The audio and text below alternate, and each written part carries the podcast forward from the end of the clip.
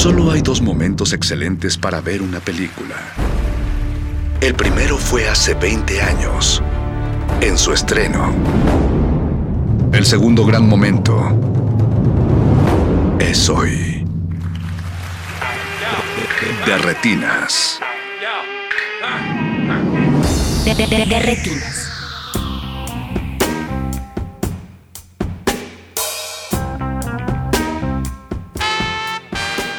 Queridos cinéfilos, bienvenidos a De Retinas. Mi nombre es Rafael Paz y como cada semana vamos a estar hablando de cine aquí en su cabina cinematográfica. En este De recibiremos a Andrés Kaiser, director y editor de cine, quien el próximo 2 de julio estrena su ópera prima, Feral, película que vimos durante el Festival Internacional de los Cabos en el 2008 y fue una de nuestras producciones mexicanas favoritas de ese año. La película es un falso documental ambientado en las montañas de Oaxaca, las cuales albergan los restos de un refugio devastado y quemado, el que alguna vez fue hogar de un sacerdote aficionado al psicoanálisis y quien intentó cuidar de unos niños salvajes con el objetivo de reintegrarlos a la sociedad. Esa es la historia de Feral y estaremos platicando con Andrés de cómo tomó una anécdota real para nutrir su historia y los retos que representa entrarle al falso documental después de una década en que el formato parecía haberse agotado. Antes de pasar a la música, aprovecho para agradecer a Mauricio Orduña, productor de este espacio, y a todo el equipo que hace posible su transmisión. Recuerden que nos pueden contactar a través de arroba Rmodulada y arroba Pasespa en Twitter, o si usan Facebook, nos encuentran también como Resistencia Modulada. La música de esta noche tiene que ver un poco con el fanatismo religioso del personaje central de Feral, así que esperamos que la disfruten. No se despeguen y recuerden que están en Derretinas. De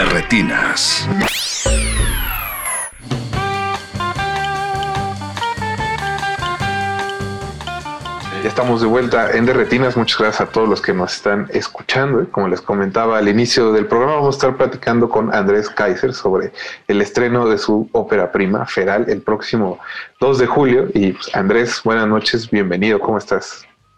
Muy bien, Rafa, muchas gracias. Muchas gracias por la invitación y muy contento de estar aquí. No, muchas gracias a ti por, por conectarte, por estar aquí en el programa. Imagino que estás eh, pues bastante emocionado porque la película tiene unos tres años que inició su camino en festivales y que ahora va a llegar a cines. Y pues eso, ¿cómo te sientes después de estos tres años? ¿Qué ha cambiado respecto de, de tu ópera prima? ¿Qué piensas ahora de ella? Hijo, fíjate, hace, hace ya un buen tiempo que no la veo entera, eh, porque pues tres años es, es mucho tiempo. Y digamos, en- todo el proceso de la película ha sido un proceso demasiado largo, desde que se concibió la idea hasta ahora que vamos a poder estrenarla en cines. Pues estamos hablando del 2014 para acá, ya van siete años. Entonces, eh, pues eh, con, un- con mucha alegría, mucha alegría porque por fin se va a poder ver, que, que al final del día, para eso creo que eh, es básicamente la primera motivación de por qué uno hace películas para, para que se vean, ¿no? Para que el público la vea y entonces ya queda en manos del público. Eh, entonces muy contento por ese lado. Eh, y también, pues sí, con una, con una gran satisfacción porque pues fue en, en este tiempo, nosotros nos hubiera encantado poder haberla estrenado antes.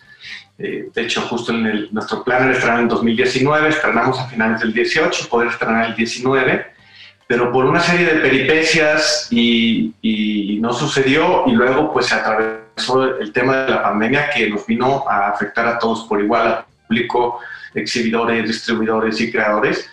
Entonces, bueno, ahora al parecer como que hay una luz en el camino, la gente está volviendo a los cines de manera eh, pues eh, limitada, pero, pero creo que, podamos retomar esta, esta mm, costumbre, ¿no? De volver al cine, de volver a la sala oscura y de volvernos a enfrentar con estas películas que al final del día también pues, la- las hicimos para, para eso, ¿no?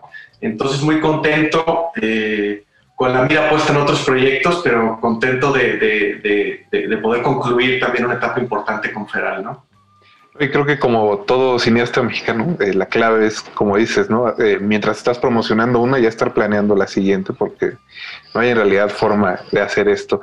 Eh, Andrés, antes de hablar de Feral, yo en realidad quería preguntarte cómo fue que pues te interesaste en el cine, que decidiste hacer cine y sobre todo esa ese cambio entre sé que eres editor, ¿no? O que te iniciaste más, digamos, como editor. ¿Qué tal ese cambio a ser director, ¿no? Como esas dos cosas, que nos cuentes un poco al respecto. Sí, pues mira, yo, yo creo que desde, desde niño me acuerdo que estaban de moda, estaban empezando las, las, antenas parabólicas, ¿no? Que eran estas armatrostes gigantes que, que armaba uno la casa. Y mi abuela tenía una parabólica. Nosotros no teníamos parabólica, pero mi papá, que siempre fue un entusiasta de la tecnología, eh, sí que tenía, fue el primero o de los primeros en San Luis Potosí en comprar una VHS y una Betamax, un reproductor beta y uno VHS. Entonces encontró la manera de conectar la parabólica de mi abuela a, la VHS y a la televisión para que nosotros pudiéramos también ver la misma, la, misma señal que estabas viendo en ese momento. Entonces, todo, todo, cualquier cosa que pasaba por, la, por, por, por esa videocasetera se grababa. Entonces, eh, en muy poco tiempo de niño había una colección gigante en, la casa de mis papás, llena de, películas muy disímiles. Eh, estaba, por ejemplo, El Santo contra los Monstruos, que era una, una, película que a mí me daba muchísimo miedo. Había un asesinato del hombre lobo y de Frankenstein. Eran dos asesinatos muy brutales, muy violentos. Eh, eh, películas como El Guerrero de Hierro, que era una saga italiana también en medio de lo erótico y lo épico. Eh, mucha caricatura, eh, Batman, eh, Dick Tracy, teníamos como un, montón. Entonces yo creo que de ahí, de ver tantas películas de niño, de ahí de alguna manera como que se plasmó la, semilla, ¿no? Pero el momento como clave cuando me decidí o se me, se me iluminó la cabeza y dije yo me gustaría dedicarme a esto, fue cuando vi eh, Los Highway, Carretera Perdida de David Lynch, en una muestra que llegó a San Luis también. Y, y fue la primera película de la muestra. Compramos nuestro abono, fue la primera película. Y cuando al salir del cine fue, órale, o sea, se puede hacer esto en, el cine, ¿no? De esta manera, como yo, yo, quiero dedicarme a hacer, a hacer cosas así, ¿no? Eh, entonces esa como que fue, fue un, un parteaguas y a partir de ahí empecé mi, mi, necedad por, por trabajar en el cine, ¿no? Yo estudié, estudié cine y me especialicé en montaje y trabajé muchos años como montajista hasta que, hasta que por fin pude dirigir, ¿no? Entonces, este, digamos, siempre pensando en escribir y en dirigir, pero el montaje fue como una muy buena escuela donde pues te das cuenta de todo lo que acontece detrás, ¿no? Como que todo, los, si en el set como director puedes dar errores o, tus inseguridades, en el montaje es prácticamente imposible porque ahí está el material, ¿no? Entonces fue una como muy buena experiencia donde puedes platicar con los directores también de forma muy cercana, eh, conversar acerca de cómo dirigieron actores, cómo resolvieron una secuencia, qué problemas tenía esto o el otro, ¿no? Entonces, pues gracias a ese gran aprendizaje, eh, pues yo digamos que yo, no había casi nunca pisado un set, pero, pero sabía cómo la película se iba a editar, digamos, en, en, mi cabeza, ¿no? Entonces eso fue como una, una muy buena, pues muy buena escuela, yo creo y creo que en el caso de Feral es, es clave este aprendizaje de la edición que tuviste, porque hay una mezcla de muchas cosas, ¿no? es, un falso documental por una parte, hay este asunto del metraje encontrado, o como ciertas ideas que van apareciendo a lo largo de la película. Entonces creo que eso te ayuda a desarrollarlas de manera, digamos, más exitosa. Y, y justo, pues, no sé si nos puedes contar también un poco qué fue lo que inspiró la película, cómo se inició la idea detrás de Feral, porque como dices, este, este en realidad es un proyecto de, muchos, muchos años.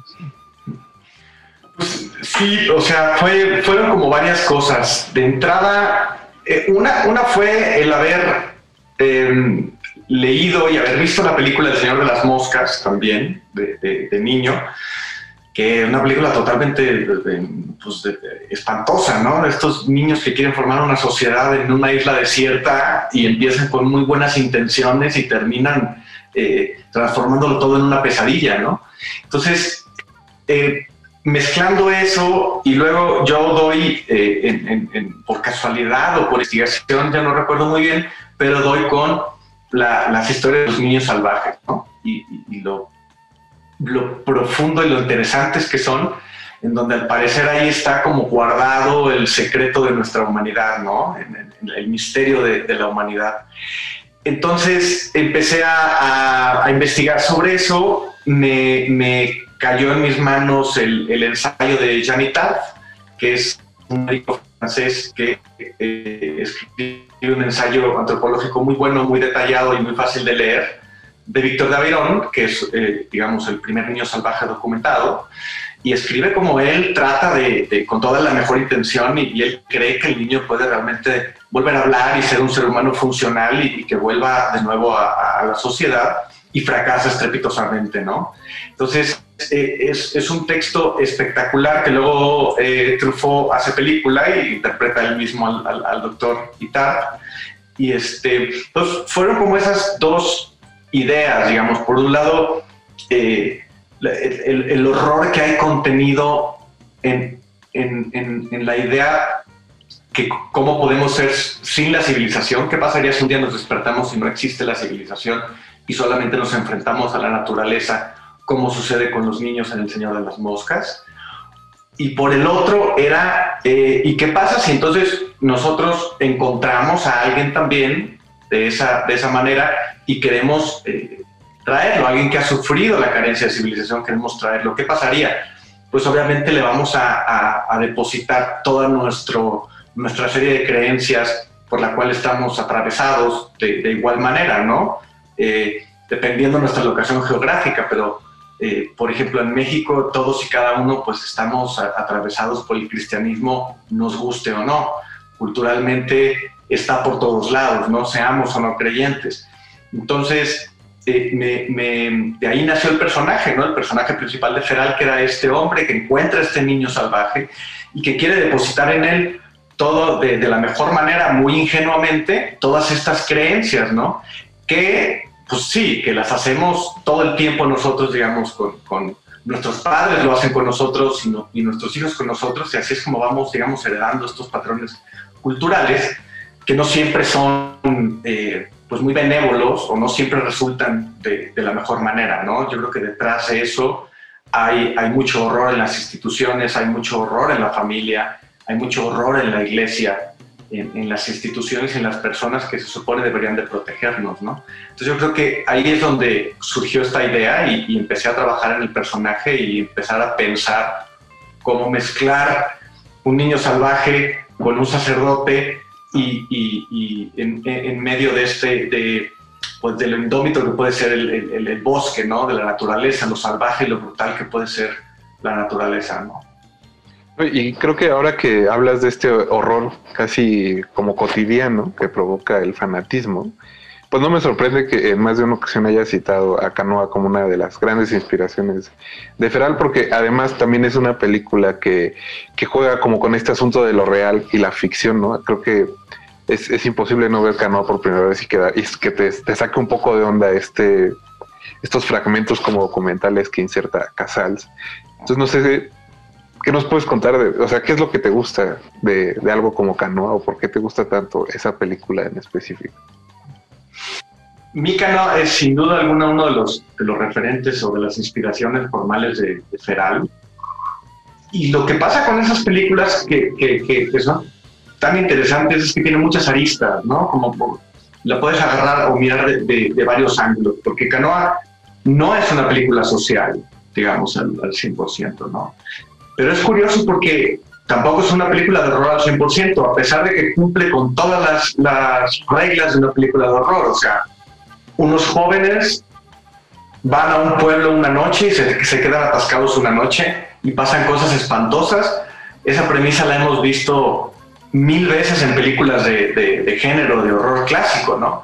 Entonces, Canoa tiene esa premisa, pero no es tampoco una, solamente una, una película de horror. Entonces, es una película que, que, tiene muchas aristas, que tiene la arista social, tiene la crítica, eh, eh, la crítica social, tiene el horror contenido, el horror propio de las instituciones, no es un horror sobrenatural tampoco, ¿no? No se trata de hacer propaganda cristiana y, hablar sobre los fantasmas o, o, sobre los demonios o los exorcismos, sino los horrores reales que crean los hombres de fe o los hombres del Estado o el Estado abandonando territorios eh, para crear eh, instituciones feudales, ¿no?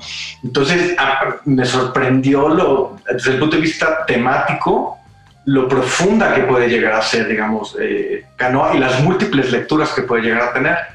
Y que además no solo se queda ahí, digamos, de que además de tener esta profundidad temática o del fondo, toma la forma y, conoce muy bien las formas y entonces encima de esa, de, de esa profundidad temática, pues coloca también eh, formas documentales, ¿no? Eh, y hay una crítica también al lenguaje documental o al, o al, video institucional, ¿no? De quién es el que tiene la razón o quién hizo este video, el gobierno, pues claro, el gobierno entonces este, pues, va a ser para promoción de, de, o el presidente municipal o quién, quién realizó el documental. Eh, incluso con, con, metraje encontrado, ¿no? La película empieza con metraje encontrado de la policía o los militares, o de no sabemos bien nunca quién, quiénes son en la secuencia de créditos. Entonces mezcla muy bien la ficción, el documental. Entonces, eh, me yo la primera vez que la vi me, me pareció una, un, acierto múltiple, ¿no? Por el lado de, de fondo y por el lado de forma. Y sin duda alguna, digamos que era un reto también. Yo quería transformar una, quería hacer una película que pudiera estar acertada, digamos, en esas dos cuestiones, que fuera un reto por el lado del fondo y fuera un reto por el lado de, de, la forma, trayendo también problemas que tienen que ver, por ejemplo, con el linchamiento, ¿no? Canoa va, eh, todo gira alrededor de un linchamiento. En Feral hay una historia, digamos, que, que, tiene que ver con el linchamiento, pero es que es tan impresionante que todavía hoy en día y podemos ver eh, crónicas de, de, Ortiz Pinchetti, por ejemplo, en el Estado de México, de linchamientos muy brutales todavía que existen en, el México, en el México de hoy, ¿no? Entonces también es interesante pensar qué tanto ha cambiado el país en su sede de justicia o en, el ejercer la justicia en su propia mano desde los 70 hasta, hasta ah, ya bien entrado el siglo XXI, ¿no? Andrés, ¿te parece si hacemos una breve pausa para ir un poco de música y regresamos para seguir hablando de Feral? Claro, sí. De, retinas.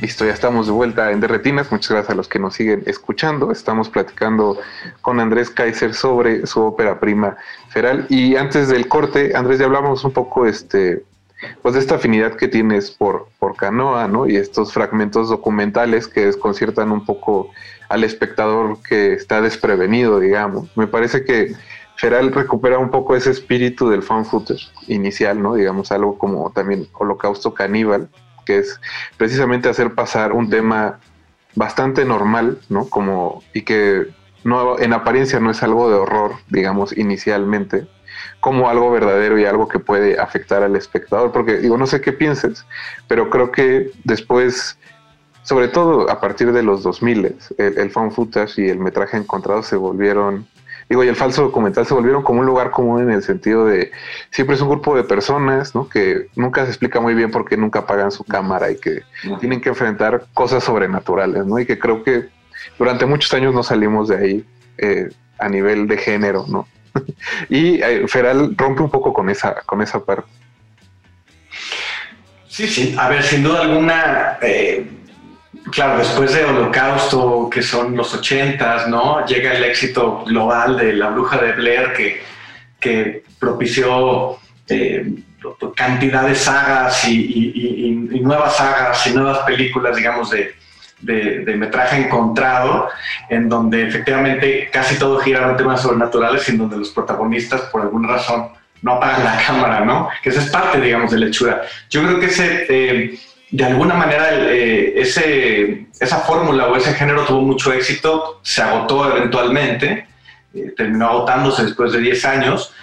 Y, y, yo tenía muy claro que no quería tampoco hacer una película solo de metraje encontrado, ¿no? O sea, no quería basarme solamente en el puro hecho de la, de, la cámara y, de, estar todo el tiempo forzando al espectador a, a, ver eh, unas imágenes encontradas. sino que tenía la intención también de, jugar un poco con él a través de las, las declaraciones de, la gente hacia el pasado, ¿no? la mirada al pasado. Y ver cómo estas declaraciones, pues casi nunca son, o no siempre son, eh, son acordes, sino que más bien se contradicen entre sí, ¿no? Cómo los personajes se, empiezan a contradecir entre sí, y entonces la verdad empieza a ser algo mucho más eh, difícil de leer, ¿no?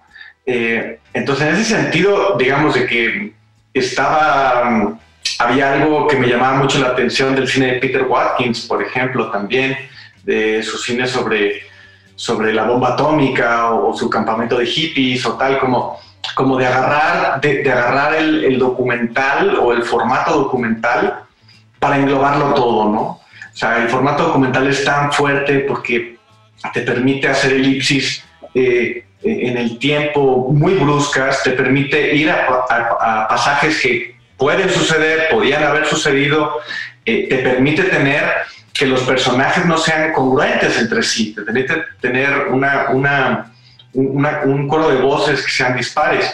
Entonces, lo que, lo que justamente una de las, de las reglas era que el, documental tenía que estar por encima del, del metraje encontrado, ¿no? En este caso. Entonces, el metraje encontrado tenía que estar en servicio justamente como del, del documental, ¿no?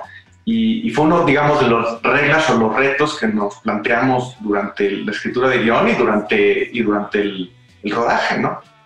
No, y ahorita que hablas de retos, eh, creo que también uno de los grandes retos al hacer un falso documental es elegir actores, ¿no? Porque no se pueden elegir precisamente actores famosos o actores de cuadro, digamos, pero de todos tienes que encontrar gente que pueda actuar un poco porque al final, pues es una ficción y tú estás creando lo que sucede a cuadro. Entonces, no sé cómo fue ese proceso, sobre todo pensando en que, como decías hace rato, no, eh, no habías pisado un set nunca y tu trabajo era más bien como estar encerrado editando películas.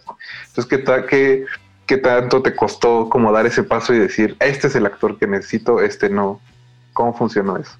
muy complicado, fue un proceso muy complicado y muy largo. Eh, digamos que el casting se dividió como en, como en dos partes. Por un lado estaba el casting de los, de los actores propiamente y por otro lado eh, estaba el casting de los niños, que los niños era otro tema, ¿no? Que necesitábamos unos niños que más que supieran actuar, eh, tenían que mostrar habilidades con el cuerpo y proyectar ante cámara como actúa un niño feral, ¿no? Eh, eso era también una pregunta, ¿cómo son los niños ferales y cómo, cómo podemos hacer que, que, estos niños actores se conecten con eso? Entonces el casting se dividió en dos.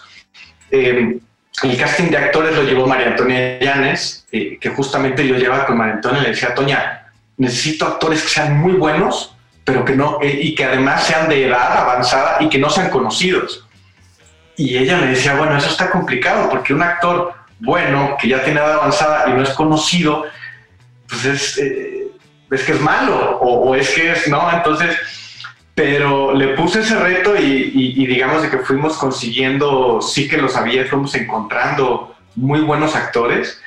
Y también fue una de las, de las cosas que yo tenía claro era combinar actores naturales eh, con actores profesionales la película tiene una serie de actores profesionales y luego hay una capa de actores de, naturales que nunca habían actuado, como Eustaquio, que es el, vecino del protagonista de Juan Felipe. Eustaquio es eh, el, buen Máquinas, que él, más bien era chofer de la Secretaría de Cultura del Estado de Morelos, y es un actor nato, le pones la cámara y es un actor nato espectacular, ¿no? Eh, ahí digamos que el reto fue encontrar, a cada quien encontrar cómo, cómo hacerle la correcta dirección de actores a cada uno, porque no, no, le puedes, no puedes dirigir a todos con el mismo método, ¿no? Entonces, cómo se dirigía al máquinas, cómo, cómo íbamos a tratar el personaje con el máquinas, eh, era un, un, acercamiento. Cómo se trataba con, con Héctor, que es el protagonista y que es un actor de primer nivel, eh, él tenía otras indicaciones, él podía entender las indicaciones actorales de otra manera. Entonces fue pues mezclar una serie de, técnicas de, actores. Yo me preparé mucho, digamos, eso sí. Me preparé en Meissner, eh, eh, digamos, releí a, Stanislavski, releí, digamos, a los, clásicos en Adler. Y luego por el otro lado estaban los niños, y los niños fue un casting que duró un año, básicamente, encontrar a los niños. los encontramos, después de un año fuimos reduciendo el grupo. Eh, ahí estaba Margarita y Daniela Mandoki, estaban encargadas, digamos, del, casting infantil.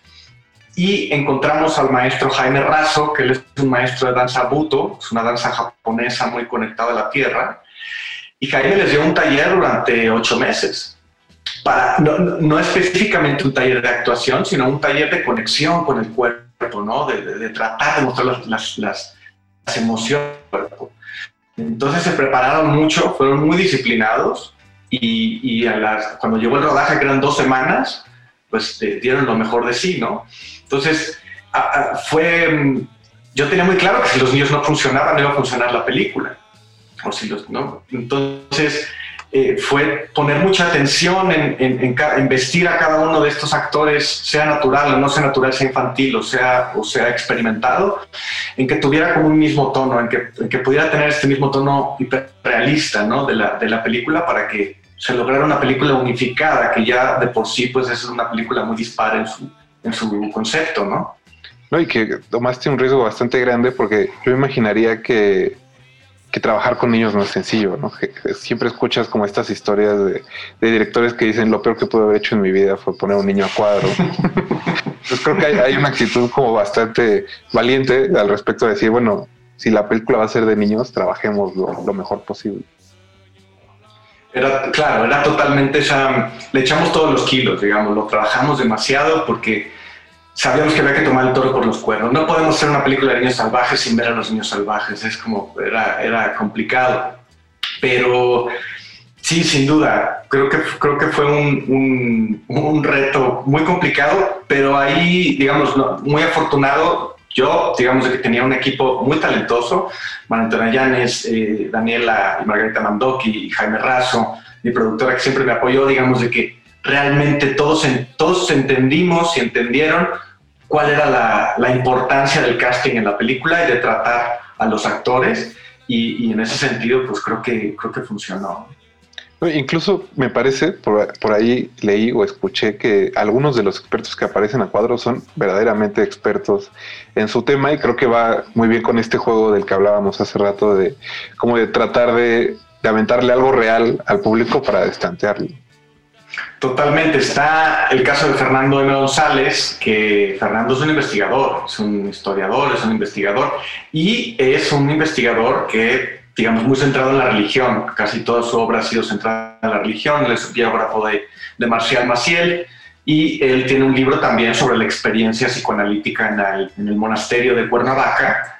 Entonces, este, contacté con Fernando y Fernando, pues, ¿quién mejor que, que explicar esa, esa, anécdota de Cuernavaca, que el hombre que lleva toda su vida estudiando eh, eh, ese, ese, monasterio, ¿no? Entonces, justamente le da un aire también, también muy interesante. O está John, John también, que John es, John es un investigador de fotografía, eh, no de niños salvajes, pero digamos era tratar de agarrar un poco eh, este conocimiento que él tiene, esta, esta proyección que él tiene de la, de la fotografía y simplemente colocarle palabras de niños ferales en esta misma proyección académica.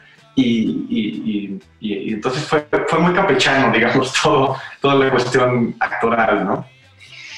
No, y eh, hay algo, creo que algo de lo que me gusta de Feral es justo esta mezcla de cosas o la, digamos las lecturas que permite esta mezcla, porque alguien se podría sentar y decir, bueno, la puedo ver como un simple falso documental, ¿no? O la puedo ver, como decías, nada más por el metraje encontrado, pero al final también es, un misterio, ¿no? Es una película que juega como con el thriller, hay algo que no conocemos al inicio, sabemos que sucedió algo horrible, ¿no? Porque la película abre exactamente con eso, pero no sabemos cómo se llegó a ese punto, creo que ahí es donde también se puede disfrutar bastante, eh, pues lo que ofrece Feral como, como producto, digamos. Claro, ahí yo creo que había una, una inspiración, digamos, básica también de ahí, era Sangre Fría de Truman Capote, que es justo, a Sangre Fría comienza abriendo las cartas y en las primeras páginas te narra cómo hay un asesinato de una familia en Kansas. Y el libro no se trata de descubrir el asesinato, o sea, de, llegar al asesinato como un elemento de sorpresa. El libro, todos los 400 páginas se tratan de, de, preguntarse cómo es que sucedió esto, ¿no? cómo es que, su, cómo es que una familia entera eh, murió. ¿no? Entonces tiene este aire de investigación y creo que permite al público también tomar decisiones en torno a quién cree que es el culpable, quién está diciendo la verdad. Eh, digamos que es una manera interactiva, no tecnológica, digamos clásica, de, introducir al público un poco en la narrativa y que él pueda ir tomando una serie de decisiones dramáticas a lo largo del metraje, ¿no? Es curioso porque digo, yo cuando vi Feral no pensé que fuera, y bueno, inmediatamente no pensé que fuera una película de horror, horror, digamos. Pero ahorita, que citas eh, a Sangre Fría, e, ese libro me dio pesadillas durante semanas. Y creo que es justo el elemento de la realidad, ¿no? De que piensas que esto en realidad le podría pasar a cualquier persona, ¿no? Al, podría ser cualquiera el que esté en el papel del protagonista. Y eso es lo que provoca en realidad que tengas horror o terror. Totalmente. Yo creo que el horror real eh, es, es, mucho más efectivo y profundo que el sobrenatural porque es algo que nos puede pasar a todos. Es algo que, que está a la puerta y que al abrir la puerta nos puede suceder a todos de una manera u otra. Estamos expuestos a, a, todo. Por ahí alguien conoce un primo, un amigo, un tal que escuchó o vio una serie de algún fantasma, pero todos conocemos a alguien que ha atravesado por una situación terrible o, o, si no lo conocemos es muy fácil encontrarlo, por ejemplo, en una lectura del periódico, ¿no? Andrés, pues ahora sí que antes de, terminar, no sé, imagino que ya estás preparando tu siguiente proyecto, no sé si nos puedas contar algo sobre eso. Sí, pues este, estoy ahora con dos proyectos, justamente estoy terminando una película documental eh, en este momento que es, es una peli familiar, que está basada en el archivo eh, fílmico que hicieron mis abuelos en los años 40, 50 y 60 en San Luis Potosí, en donde resultaron ser una pareja de cineastas amateurs, eh, donde hacían películas, pues, este, como Dios les dio a entender, y juntando amigos y juntando cosas. Entonces, es este, pues estoy yo, afortunadamente rescaté todo este material, que es, es un material de verdad, es un material es un metraje encontrado eh, genuino y trato de reconstruir esa historia, digamos, a partir de una historia familiar. Eh, estamos ya terminando la postproducción de esa, de esa, película. Ojalá, ojalá pronto pueda tener alguna salida. Y, y, por el otro lado estoy preparando una ficción, una ficción de horror, una eh, de época, ambientada en el siglo XVIII, en un convento de monjas. Es horror religioso, en donde en un convento de monjas hay una serie de espantosos asesinatos y hay un jesuita que va como representante de la Inquisición a valorar qué es lo que ahí está sucediendo, si es que en realidad hay una serie de eventos sobrenaturales o es que hay uno o una serie de asesinos sueltos eh, a, ver qué está sucediendo, ¿no? Entonces, eh, creo que es una buena oportunidad, digamos, para volver un poco también la mirada al país, digamos, al país que, que, que, siempre hemos sido también, que fuimos no hace mucho tiempo y que, pues, de alguna manera sentó muchas de las bases por las cuales estamos todavía atravesando, muchos de los problemas por los cuales todavía hoy en día seguimos sufriendo, eh, están planteados ya desde hace mucho tiempo, digamos, en, el México colonial, ¿no? Entonces, este, pues eh, esperemos que esa película la podamos filmar el año que entra y, ojalá se pueda ver también pronto, ¿no? Pues, y también ojalá nos visites otra vez aquí en el programa. Eh, Andrés, muchas gracias por haber, habernos acompañado y mucha suerte con el estreno de Feral el próximo 2 de julio. Muchas gracias, Rafael. Muchas gracias por el espacio. Y nada, a toda la audiencia, pues vengan a ver Feral este, vengan a ver cine, cine mexicano, apoyar el cine mexicano, sobre todo en esta época que buena falta le hace, ¿no? De, retinas. Con esa canción vamos a despedir el de retinas de esta semana. Espero que nos cuenten si planean ver Feral. Yo espero que sí. Eh, recuerden que nos pueden contactar en Twitter como arroba o arroba pazespa. Y si les gusta usar Facebook, también estamos como resistencia modulada. Hoy en Derretinas escuchamos Hay muchos como yo, de los Cirros, Después de la vida, Los Mil Letters, Un nombre Jesús, de Shalom, La Gloria de Dios, de Proa, Aufa Aufa, de Gastón Joku, What I Have You Seen de los Amis, ¿Dónde fuiste? de Pablo y Richard, y cerramos con Fuera las guerras de los Units. Muchas gracias a Andrés Kaiser que nos acompañó esta noche y a Enrique Figueroa que hizo posible esta entrevista. También muchas gracias a ustedes que nos acompañaron y por supuesto a Mauricio Orduña por la producción de este espacio y a todo el equipo que hace posible su transmisión. Desde aquí también aprovecho para mandarle un abrazo fuerte a Joyce Negrete y a su familia, esperando que su recuperación siga de manera positiva. Mi nombre es Rafael Paz y tenemos una cita la próxima semana para hablar de cine aquí en Derretinas. Hasta luego. Antes de continuar tu camino, recuerda, no hay películas sin defectos. Si los buscas, te convertirás en crítico de cine. De retinas.